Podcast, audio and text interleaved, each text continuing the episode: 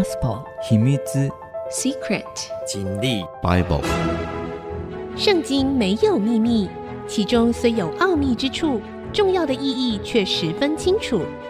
请听曾阳晴为你解密。这里是 IC 之音主客广播 FM 九七点五。您所收听的节目是《圣经没有秘密》，我是说书人曾阳晴。这个节目呢，同步在 Spotify 以及 Apple 的 Podcast、Google 的 Podcast 上架。如果您是在 Podcast 收听，欢迎您按一下订阅，就会每一集收到我们的节目。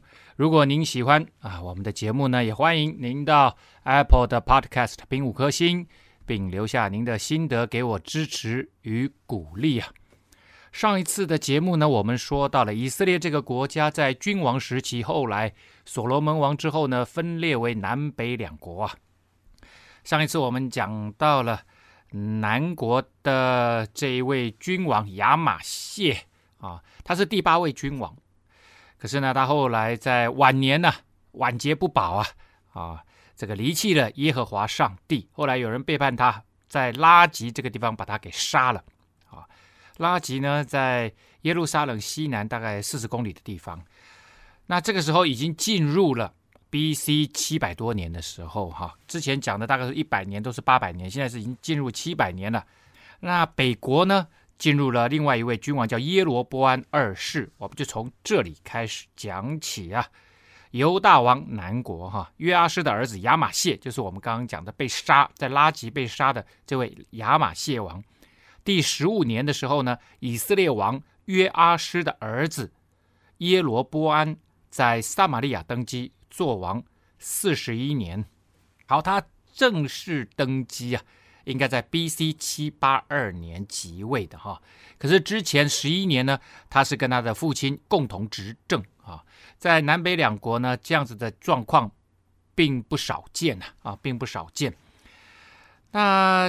他做完这四十一年呢之后啊，这个没有多久呢啊，南国就迎来了呃下一位君王，就是亚玛谢的儿子，叫做亚沙利亚，或者他比较有名的另外一个名字叫做乌西亚王啊，乌西亚王。那这个时代的时候呢，两个国家南北两国的君王都执政蛮长的哈，这个乌西亚王五十几年啊，那耶罗波安的四十一年。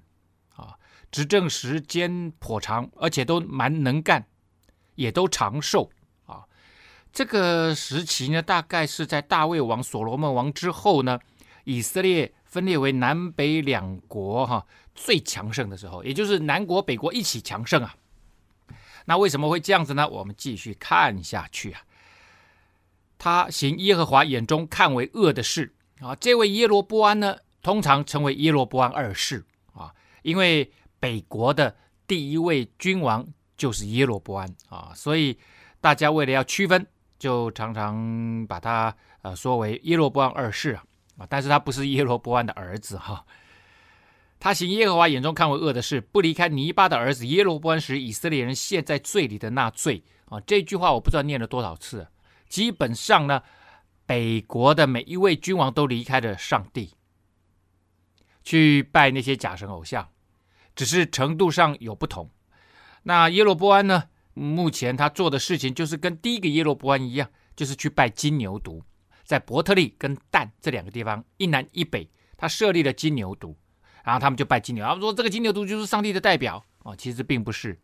好，他收回以色列边界之地，从哈马口直到亚拉巴海，正如耶和华以色列的神借他仆人。加特西弗人亚米泰的儿子先知约拿所说的啊，我我这边非常仔细的念给大家听哈。加特西弗人啊，这个地方呢，在以色列的北边，拿撒勒啊，耶稣呃他长大的地方，拿撒勒这个地方呢，东北五公里而已，非常非常近啊，其实就是隔壁村呐、啊，就是隔壁村。好，那拿撒勒呢，就在我们之前讲过东北部的这个大湖啊，啊，加利利海啊大概往这个西南角哈五六十公里的地方啊，五六十公里的地方。好了，那我我刚讲了，这是约拿哈，这也就是后来在圣经里面有一本啊这样子的先知书啊，一卷先知书就是叫做约拿书啊，他也就是那一位呃约拿书的作者啊，他往尼尼维这个地方，上帝要他去跟内地的亚述帝国的人传福音的那位使者啊，好。约拿呢？等一下我们会有很多的时间呢来谈约拿书，因为我觉得诶，这个时间加入刚刚好啊，因为我们并不多的机会可以来谈先知书啊。那先知书的这个内容呢颇多啊，但是一般来说就是用诗的题材啊去告诫当时的君王或当时的人民啊。那比较少这种叙事性的文章，也就是像史料啊，哈，或者是历史的文章，或者是故事的文章。好，那我觉得约拿书，等一下我们会来谈哈。好，继续看，也就是说，以色列国这个时候啊，国势强盛啊，那是其实是上帝的心意。之前上帝就借着约拿来告诉各位了，不过内容不知道约拿到底讲了什么。啊，而约拿呢讲了什么？其实就是帮助以色列国能够重新复兴起来。因为耶和华看见以色列人甚是艰苦啊，无论困住的、自由的都没有了，也无人帮助以色列人。耶和华并没有说要将以色列的名从天下涂抹，乃借约阿施的儿子耶罗波安来拯救他们。在这段时间内，哈。这个北边的亚兰国，还有更远方东方的亚述帝国的威胁呢，在这个时期基本上是消失了啊。所以呢，耶罗波安趁这个时候休养生息，而且呢扩张繁荣了一段时日。啊，这边我们看到了哈，他借着先知约拿来宣告这个信息之后呢，然后神真的让以色列有机会重新站起来。所以，神借着先知，他更多的关心神的百姓。他这边特别讲的以色列人，他不是为耶罗波安哦，他不是为了耶罗波安二世做这些事情的。神会借着先知，常常是跟君王讲话，没错啊，你会跟一般人讲话，但是在这里，神告诉耶罗波安，告诉以色列国的人民，说我借着先知是。这次是要关心神的百姓以色列人，即使他们远离他了啊。那之前呢，比较多跟君王贵族说话，这一次呢，转向对所有人民的信仰来说话。神还是一样，即使他的人民以色列人民远离他、背离他，他还是给人时间、给人机会回转归向他。他真的就像在新约的时候。耶稣基督来说，呃，教导他的门徒祷告，第一句话就说：“我们在天上的父啊。”他如果是我们在天上的父，那位父，他为什么自称为父？因为每一个人都是神手所造的生命，都是他所宝贵的。他看为每一个人都好像是他的儿女一样。所以你知道，如果你的儿女走偏了道路，做父母亲的，你心里面是怎么想？你当然是想希望他能够回头啊，走上正道啊，是不是？所以永远会有机会给你的儿女的啊，所以他还是给呃这个以色列百姓呢有时间来回转归向他啊，回转归向他。好了，那这两句话借着先知，然后呢告诉说神要帮助以色列。啊，收回他们很多的领土，而且要复兴他们的国力之后呢，就没有了。而且神也真的做到了。然后耶罗波安其余的事，凡他所行的和他的勇力，他怎样征战，怎样收回大马色和先前属犹大的哈马归以色列，都写在以色列诸王记上。好了，历史档案里面有写，史书里面有写，圣经不写。可是，这个可能是以色列国北国在后半段的时候最强大的时代。它好像我们现在就是你创办了苹果手机和 Apple 手机这么大的工业，你创办了 Amazon 啊，你创办了呃这 Tesla 啊，这么伟大的企业，上帝不看重哎，上帝说那那其他地方有写，你们自己去看，但是上帝只看重他有没有符合神心意的地方，或者他成为神的工具，这个时候他成为神的工具。帮助以色列重新复兴，给以色列人有机会重新来认识这位上帝啊，而不是一直活在痛苦当中啊。我们休息一下，稍后再回到节目的现场。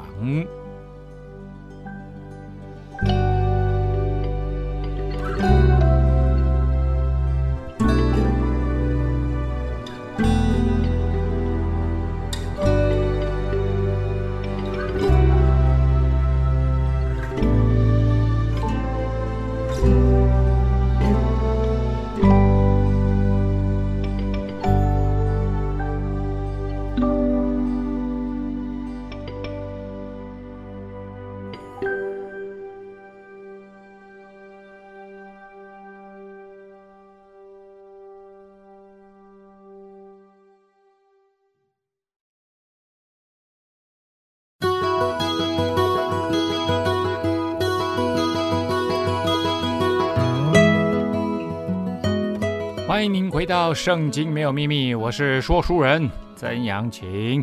刚刚我们讲到耶罗波安二世的时候呢，神借着先知约拿来到他们当中，告诉他们，神会帮助他们重新复兴他们的国力啊。好，在这里呢，我就插进一段约拿书啊啊，我们要来看看这位先知他在世的时候，神到底要他做了哪些事情。那约拿书哈只记载一件事情，就是神借着约拿要去传福音给亚述帝国尼尼微城的人民，啊，那这件事情呢，对于一个以色列人来讲，或者所谓的希伯来人来讲的话呢，是一件很奇怪的事情。怎么说呢？我先讲约拿书里面，连刚刚讲的耶罗波安以色列国的，他在那边地方传讲上帝的话都没有记载，只记载了他向。亚述帝国传福音的这件事情，啊，为什么？因为在那个时代，那个时代亚述是以色列国的最强大的外敌啊，最大的威胁啊。那神要他去解放他们啊，去传扬神的福音给他们。哇，这个情何以堪呐！人要灭我了，我还要去传福音给他，就像俄乌战争一样啊！你还叫乌克兰的传教士去传福音给？俄罗斯人，如果就啊现在的这个神学清楚的啊这样子的一个状态下，我相信这个传教士是愿意做这件事情的，到俄罗斯去传福音给俄罗斯的人民哈。那这个约拿书呢，我们就来看一看神借着他到底做了些什么事，说了些哪些话啊？耶和华的话临到亚米泰的儿子约拿说：“你起来。”往尼尼微大城去，向其中的居民呼喊，因为他们的恶达到我面前了。好，那我我就先讲到这里哈。那神的话呢，临到亚米泰的儿子约拿啊。那刚刚我们讲了啊，耶罗波安二世即位的时候在 B.C. 七八二年，那他这个呃执政了四十一年哈。所以至少到七五零年啊，七五零年这段时间啊，也是约拿大概活动的时间呐啊。那传统的说法呢，犹太人的说法说啊，这个呃约拿呢，他就是撒勒法的寡妇的那个死而复生的儿子。大家还记得这个故事吗？以利亚，我们之前讲过，以色列北国两位伟大的先知啊，以利亚跟以利沙。伊丽莎曾在撒勒法的西顿那里的撒勒法寡妇啊，那里呢，哎，就说你把你的这个油啊啊，剩下一点点面粉啊，先做个饼给我吃啊，然后呢，你们自己再做了饼吃。结果没想到就这样子啊，这个饼跟油都用不完，行了一个伟大的神迹啊啊！之后呢，呃，以利亚的呃这位寡妇的儿子啊，有一天呢，突然死了。然后他就去找伊利亚，然后伊利亚就让他从死里复活的故事，大家应该还记忆犹新吧？如果真的忘记了，可以回复前面哈，应该是二三十集哈，可以去找到这个故事啊。那犹太人的传统说法说，他就是这一个死而复生的小朋友，长大了以后啊，就成为约拿。但是我们知道，约拿他是在刚刚上一节的节目说他是加特西弗人，也就是在拿撒勒这个地区东北五公里，他还是属于以色列的国家。哦，那撒勒法在西顿，西顿呢已经出了以色列的这个国家，到了海边去了，就在今天的黎巴嫩这个地方。推罗西顿一直都从来就没有纳入过以色列。这个国家的国境之内，所以呃，从这个说法来看的话，哈，呃，这个应该差太远了啊！我算过了，至少差一百公里以上啊！所以这个呃，犹太人的传统说法呢，呃，可能就是附会啊，哈，说这个小朋友他死而复生啊，之后呢，那那时候应该才六岁哈，六七岁，然后还怎么样？就跟随以利亚成为他的门徒，后来行了伟大的神迹哈。好，那我刚刚说了啊，约拿这个书呢啊，要他去传福音给尼尼维这个大城啊。尼尼维在哪里呢？尼尼维这个大城在底格里斯河的东岸啊的东岸啊，那是亚述这个强敌的国都啊啊国都啊。然后呢，向其中的居民呼喊，说他们的恶已经达到的，他们罪恶已经达到了上帝的面前了。啊大概如果从撒玛利亚啊要到尼尼维呢，可能要往东走啊，走到两河流域啊的中段，差不多有八百公里啊的距离，神要他去啊，这个做这件事情。那尼尼维城呢？当我说了，它是亚述帝国的首都啊，呃，它其实在底格里斯河东岸啊。那今天呢，呃，有一个这个遗址呢，啊，考古遗址已经挖出来了啊，叫做库云吉克遗址啊，库云吉克啊，库云吉克，带了库云吉克啊，这个地方的遗址啊，在伊拉克北部啊，距离以色列八百公里。亚述人对于被征服的国家呢，其实十分的残暴残虐啊。中东的民族呢，对他们都是深恶痛绝。所以你知道，在这种背景之下，你还要约拿去传福音给他们，在东方的最强大的敌人帝国兴起的这个大帝国啊，真的是情何以堪呐！在 B.C. 九世纪。亚述对以色列曾经构成重大的威胁，哈，以色列一直是在所谓的从亚述帝国来看，它是西方联盟的一份子，它跟亚兰国啊，亚兰国其实是好几个，也是好几个城邦，然后呢，他们联合当时抵挡啊，反抗沙曼以色三世啊，这个是亚述帝国的君王，扩张到地中海地区的企图啊，他们其实一直想西扩，然后最后把他的势力到达地中海啊。大概在 B.C. 八四一年的时候，以色列王耶户啊，大家还记得耶户吗？哈，第四王朝的第一个君王啊，接受了亚述的控管，并且进贡啊。不过呢，就在之后几十年啊，亚述帝国的国势渐渐衰微啊啊。那在接着兴起的就是后来的巴比伦帝国啊，巴比伦帝国到耶罗波安二世这个时候呢，已经数十年没有与亚述为敌了啊。不过后来北国基本上还是亡于亚述，哦，还是亡于亚述帝国的啊。好，约拿呢，我们看到了哈，等一下我们会看到，其实约拿不愿意去，显然他不愿意看到一个恶名昭彰、残暴暴虐的民族啊，哦，他们最强大的侵略者，还还有机会能够蒙受上帝的恩典跟救恩，所以呢，他选择不顺服上帝的命令。这在那个时代，你是被神拣选出来做先知的，这个是一个很大的事情啊。我们大概很少看到先知不顺从上帝的旨意。先知在这一段，呃，我们看到啊，整个整本约拿书其实没有什么预言。整本先知书呢，在约拿先知书里面，我们就只看到了神要约拿去传讲他的信息，就说你们在罪恶当中，你们要回转归向神哦，大概就是这样子一句话而已。但是约拿不愿意做，约拿不愿意做，所以我们看到的其实先知他的最初的用意啊，不是预言呐、他传讲的内容可以是有预言，传讲上帝的话语里面有有预言，但是也可以完全没有预言。先知他原意就是忠实传讲上帝话语的人。整本约拿书呢，比较像是约拿的工作日志，跟以色列的关系也不大。他其实讲的都是亚述帝国的事情，所以我们可以看出来，神要约拿去传讲上帝的话，要他们回转。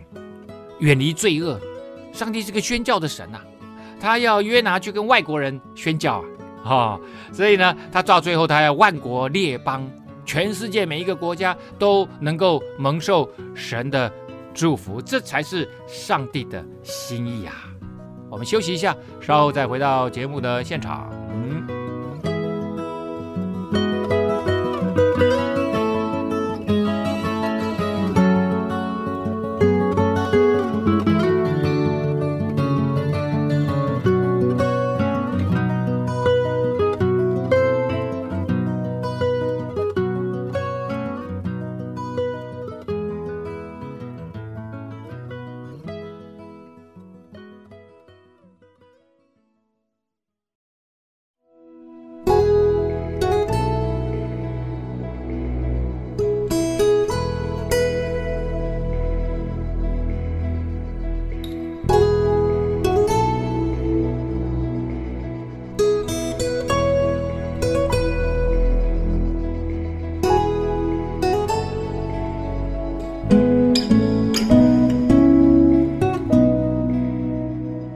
欢迎您回到《圣经没有秘密》，我是说书人曾阳晴。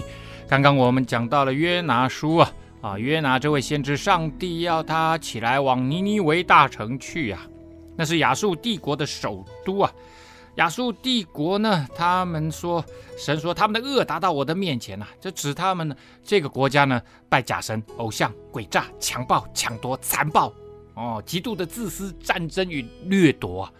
哎，我们看现在好多的国家都是这样。现在俄乌战争，我们看到俄罗斯出兵的时候，他们其实就是这样的一个状态，冷酷无情啊。他们随便炮轰呃一般的平民，然后呢强暴妇女啊、然后这个炮轰呃这个各小学啊、这个真的是很糟糕的状况，而且破坏了好多很美的呃文化建筑、艺术建筑啊、这个乌克兰国家这个国家呢，有非常多很美的、最好的文化的建设。其实俄罗斯很多最好的文化艺术的东西都来自于乌克兰。这个整个罪恶蔓延呐、是从上到下，从东到西啊，从南到北啊，整个城市都激怒了上帝啊。尽管他们对神完全不认识，也漠不关心，对耶和华神啊，可是神并没有因此而放弃他们，而是深深的要介入在他们的中间，阻止他们继续堕落。啊！阻止他们继续堕落。在这里呢，上帝跟约拿说：“你起来，往尼尼微大城去，向其中的居民呼喊。”好了，我故意啊，呃，念成这个样子哈，就是起来去呼喊。这个是有一种紧急的起始句的用意啊，是十分呃这个兴奋的，这个加重语气的呼喊是一种宣告。先知基本的功能呢，其实就是在宣讲上帝所要说的话语跟信息。好，那在这里呢，我们继续往下看呢、约拿却起来，逃往他施去躲避耶和华，下到约帕，遇见一只船要往他施去，他就给了船价，上了船，要与船上的人投往他施去躲避耶和华。他是在哪里呢？就在今天的一般的说法，一般在今天的西班牙南部直布罗陀这个角哈，因为这个地中海最西边啊，要出海到大西洋的那一个直布罗陀海峡，这就在那个直布罗陀的最南端啊，那个约帕，他是啊，指的是西班牙，而这个约帕呢，他是指的是这个直布罗陀的南端啊，然后下到。约帕约帕一般来说在就是今天的以色列的亚法啊，J A F F A 和亚法啊，离耶路撒冷大概有六十五公里啊，地中海沿岸是以色列唯一的海港。啊，那他施呢，一般认为就是这个古典时期西班牙南岸的塔提斯啊，他施嘛，塔提斯啊，塔铁苏斯啊，啊，这个城呢。啊，已拥有财富啊，因为它是一个很重要的港口啊啊，与腓尼基城市推罗和其他地方进行大笔的贸易，它出口银铁锡铅啊的各样贸易商品呐、啊，所在的货物呢，通常也包括谷类、酒，还有橄榄油啊。商船有各式各样，大大小小啊，平均时速呢大概是二到四海里。所罗门王的时代，从到他施的船要三年才会返航。啊，这样大小的船哈，船员通常不到十二个人。约拿希望到那个遥远的城市来躲避自己的责任呢。啊，说躲避耶和华，逃往他施去躲避。我们知道上帝无所不在啊，所以你怎么可能到他施去躲避他的面呢？啊，所以躲避耶和华原文就是躲避耶和华的面啊，就是不看见他啊，有可能吗？这是不可能的代志啊。那约帕呢？啊，刚刚讲了哈，它也是世界上最古老的城市之一哈，在地中海沿岸，属于以色列啊，犹太人重要进入地中海的港口啊。当时所罗门王很多的这个圣殿重要的木材都是从这个地方，从北方啊推罗西顿那里，然后呢砍了香柏木以后，然后弄成木筏，结成木筏，然后就浮海啊，然后运到约帕上岸。再拖到耶路撒冷去盖圣殿啊，去盖圣殿。好，那我们就继续往下看了。要逃往他施，他给了船架，上了船，要跟他们一起去他施啊。然而耶和华使海中起了大风，海就狂风大作，呼，唉，呼，甚至船几乎破坏了。这里我们看到了神耶和华使海中起大风，海就狂风大作。所以这里很清楚的讲到了神是掌管风和海的那位神。因为风和海、大自然、地球、宇宙都是神所造的。我们知道大海的力量很大。而小时候我是住基隆，我小时候就很喜欢到八斗子那个地方去游泳啊。那个海流一来，你根本怎么游都没用，你只有放轻松，让它放你，因为那海流是它是有回旋的啊。你如果你放轻松，让它带带带带，它就切线的方向就把你送出去了。如果你要跟它抵挡，是不可能的代价啊。有一次甚至台风过后，想说去游个泳，那时候还飘着细雨，我真的很喜欢游泳。哇，后来啊，那个浪啊，真的大到一个程度，我都差点下得了水上不了岸了。呵呵呵呵，然后那个地方想说那个有一个消波块的地方哦，哇，这好好可怕！从那地方上来哈，就很容易浪轻轻一打，你就撞在消波块上面了，所以不行。然后也想找那个沙滩的地方，可是沙滩地方离太远了，所以从沿岸上来，那脚上刮的乱七八糟，都流了血了。海的力量太大了。然而上帝掌管大海，这个让我们想到了哈，在新约啊有一个故事，就是啊耶稣呢。从加百农啊，晚上啊，跟着门徒啊，还有几十艘船，然后呃晚上渡过加利利海，一样起了大风浪，然后耶稣让他们住了吧，静了吧，结果风浪就止住了。那之后我们会来谈那个故事哈，非常有名。那我们继续来看哈，这个连海都听命于上帝，所以之后我们还会看到更多动物、植物其实都听命于上帝。水手便惧怕，个人哀求自己的神。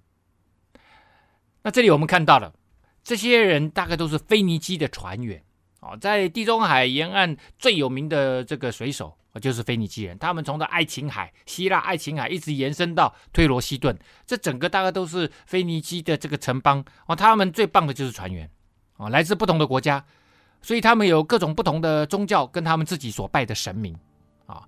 腓尼基基本上他们是拜巴力的，也就是迦南地区哈主最主要的这个巴力神，他是自然之神呐、所以他们也希望他们的神明能够施恩呐、可是他们祷告显然没有效而显明他们的信仰宗教其实是虚无的，所以只好采取自救的行动啊。他们怎么自救呢？他们将船上的货物抛在海中，为要使船轻一些。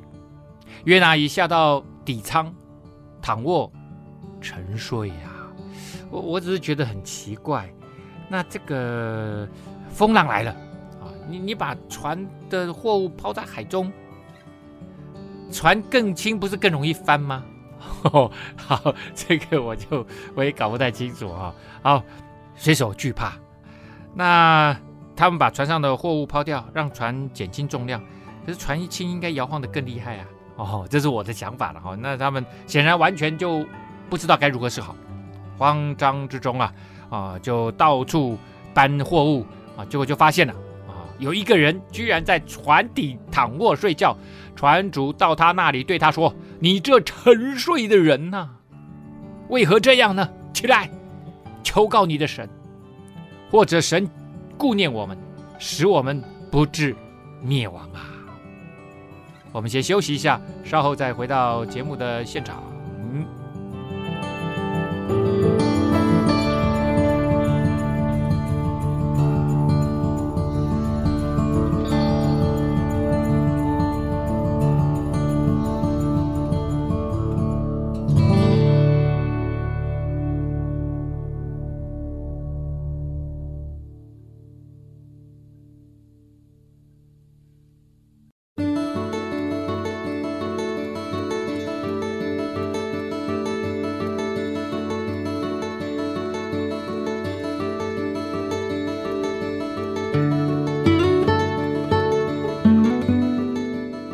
回到《圣经没有秘密》，我是说书人曾阳晴。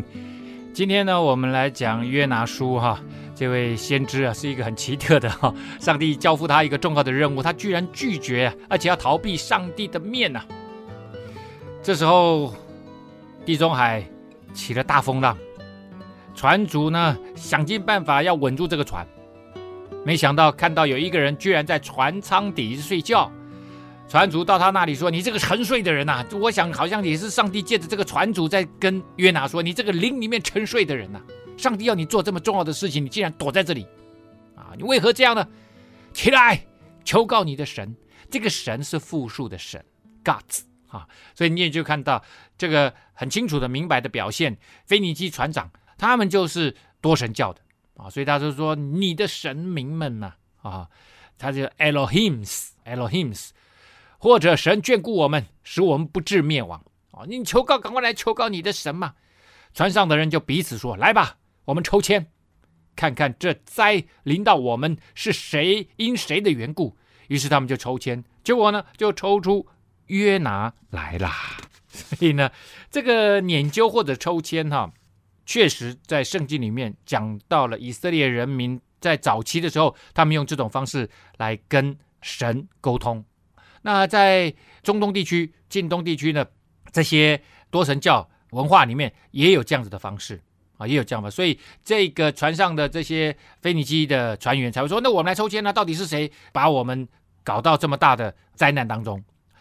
那这个抽签啊，其实并不是在这里的抽签，并不是说谁要负责，而是决定谁要先说出自己可能对神明造成什么冒犯。那当然没有人愿意打头阵呐，所以呢，抽签研究出来的时候呢，很简单。如果是抽签，每一个人拿出一个你可以辨识的东西啊，像我也许拿出一个瑞士刀啊，你拿出一颗石头，你拿出呃，那当然的东西是越越像越好了哈。然后呢，可能十几个东西啊，放在这个袋子里面啊，由由一个人来抽出来，抽出来呢啊，然后就知道说到底是谁。啊，这是这个呃，当时呃，中东各国和希伯来人呢，都常常用的一个占卜形式。那船上的人呢，因为这个风浪啊所造成的这个，他们觉得是来自于神的神明的震怒跟刑罚啊，这其实也是很不寻常的状况，因为通常啊，要真正犯了极重的罪，才会招致像这样子的呃立即的刑罚。好，那。无论如何啊，他们就要抽签了。结果呢，众人就对他说啊，因为居然抽签抽出来是约拿哦，他们就对约拿说：“你告诉我们，这灾难临到我们是因为谁的缘故？你以何事为业？你从哪里来？你是哪一国人？属于哪一族的？你说曾老师，你的口气一定要这样吗？哦，因为大家就急了。你你要想哦，这样子船晃得非常厉害，哇啪，那个水都打进来了，大家全身都湿了哦，大家觉得命在旦夕呀。好了，这灾临到我们是因为谁的缘故？他们就想说，你你说说看，你说说看到底是怎么回事啊？哦，他们不一定认为说就是你干的啦。啊、哦，你说说看到底哪里有有了这个罪恶啊、啊，你做什么事业？从哪里来？哪一国人？哪一族的人？啊，结果呢？约拿就回复了：“我是希伯来人，我敬畏耶和华那创造沧海旱地之天上的神啊。”好了，希伯来人很久很久以前呢，我们也讲过希伯来人哈。我以前就说了，他是寄居在此地的人，也就是他们就是移民来的。他原文哈是这样子，就是来自远处的人。来自远处的人，那来自远处的人，他就不可能继续住在远处，他就住在你这里嘛，哦，所以我们才会认定他是来自远处的人，所以是寄居此地的人。那后来就成为外国人对以色列人的歧视性的称呼啊，啊，那么在埃及，埃及人自以为自己文化比较高等、高档啊，所以就会歧视以色列人，就说他们是希伯来人呐、然后他说很奇怪，他说我敬畏耶和华那创造沧海旱地之天上的神。如果你真的敬畏他，那你怎么会逃避上帝的面，不执行他要你执行的先知的任务呢？哦，所以呢，这个就很奇特了啊、哦！我们看哈、在这里神要他去传福音给亚述帝国、尼尼微城的人，所以在神的这样子的信仰当中，对于上帝的信仰当中，在神的观念里面。其实完全超越我们今天所谓民族国家这样子的一个界限啊！很多很多人就认为效忠国家是最最重要的呃要务，可是，在对信徒来讲，在信仰当中，神的旨意才是生命的最高指导原则。神甚至会要你去跟这个仇敌来为他们效命呢，来为他们讲话。所以呢，这个会跟我们现代人的。很多的价值观其实是有冲突的。好，那希伯来人呢？这个称呼，第一个被如此称呼的人，其实是亚伯拉罕啊，所谓的信心之父亚伯拉罕啊，因为他从哪里？他从乌尔那个地方，两河流域迁居到迦南地啊，所以他那个地方他就被称为亚伯拉罕。他当时呢，死海附近的索多玛有四个王。在那地区附近有四个王抢了罗德的他的侄子的财物啊，然后呢，他就把他追回来，他就说他自己是希伯来人。好，他们就大大的惧怕哦，因为约伯这样介绍他的神啊，是创造沧海旱地的天上的神啊，他们就惧怕，就对他说：“那你做了什么事啊？”哦，他们已经知道他躲避耶和华，因为他告诉了他们。哦，约伯说了。他今天会在这个船上，是因为他躲避耶和华神的面，他不愿意去执行他要他去执行的任务。所以他们说：“你你你怎么会干这种事啊？”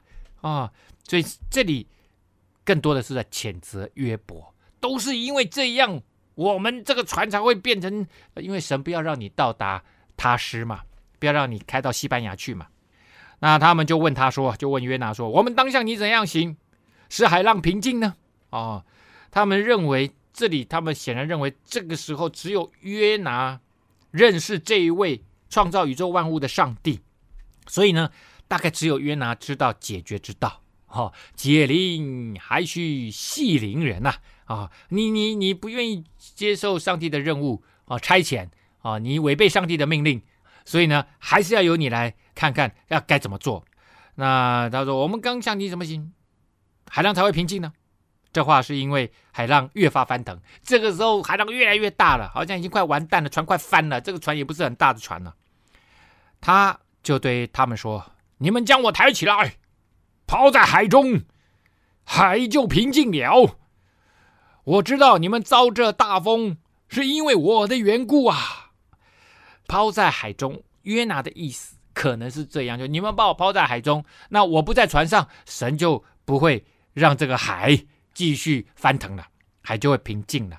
而且呢，这个海也在上帝的手中，所以你们把我抛在海中，也就抛回了上帝的手中。啊，抛回来在上帝的手中，我就知道你们遭这大风是因为我的缘故啊，所以我得罪了神，你们把我抛回去给神吧。然而那些人他们不敢这么做，哎，他们竭力荡桨啊，要把船拢岸，却是不行，想尽办法让这个船可以靠岸。这个浪很大的时候，你船想要靠岸呢，很危险呐。第一个可能有暗礁啊，第二个可能搁浅，第三个呢，如果你是沿岸，很可能就被撞碎了。海浪却越发向他们翻腾，于是他们便求告耶和华说：“耶和华，我们恳求你，不要因这人的性命使我们死亡，不要使流无辜血的罪归到我们，因为你耶和华是随自己的意志行事的神啊！”哦，他们求告上帝哦，哇！当然，他们其实并不是认识这位上帝，他们唯一知道的这位上帝的属性，其实是约拿刚刚自己介绍的那创造沧海旱地之天上的神。约拿介绍的这位上帝，其实是创造宇宙万物的神，掌管一切的神，独一的真神。可是这些人其实脑袋瓜不可能在这么短的时间内完全转换过来。但是呢，他们知道耶和华是位神，他们可以恳求他。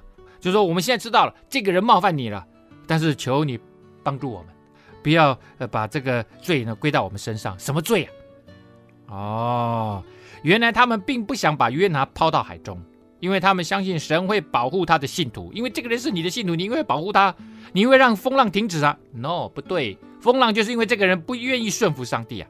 啊、所以呢，他们认为如果把约拿抛入海中杀他，神会更愤怒，更加愤怒，就会找他们麻烦了。啊好了，所以呢，你可以想见啊，他们讲完这段话呢，就把约拿抬起来，抛在海中。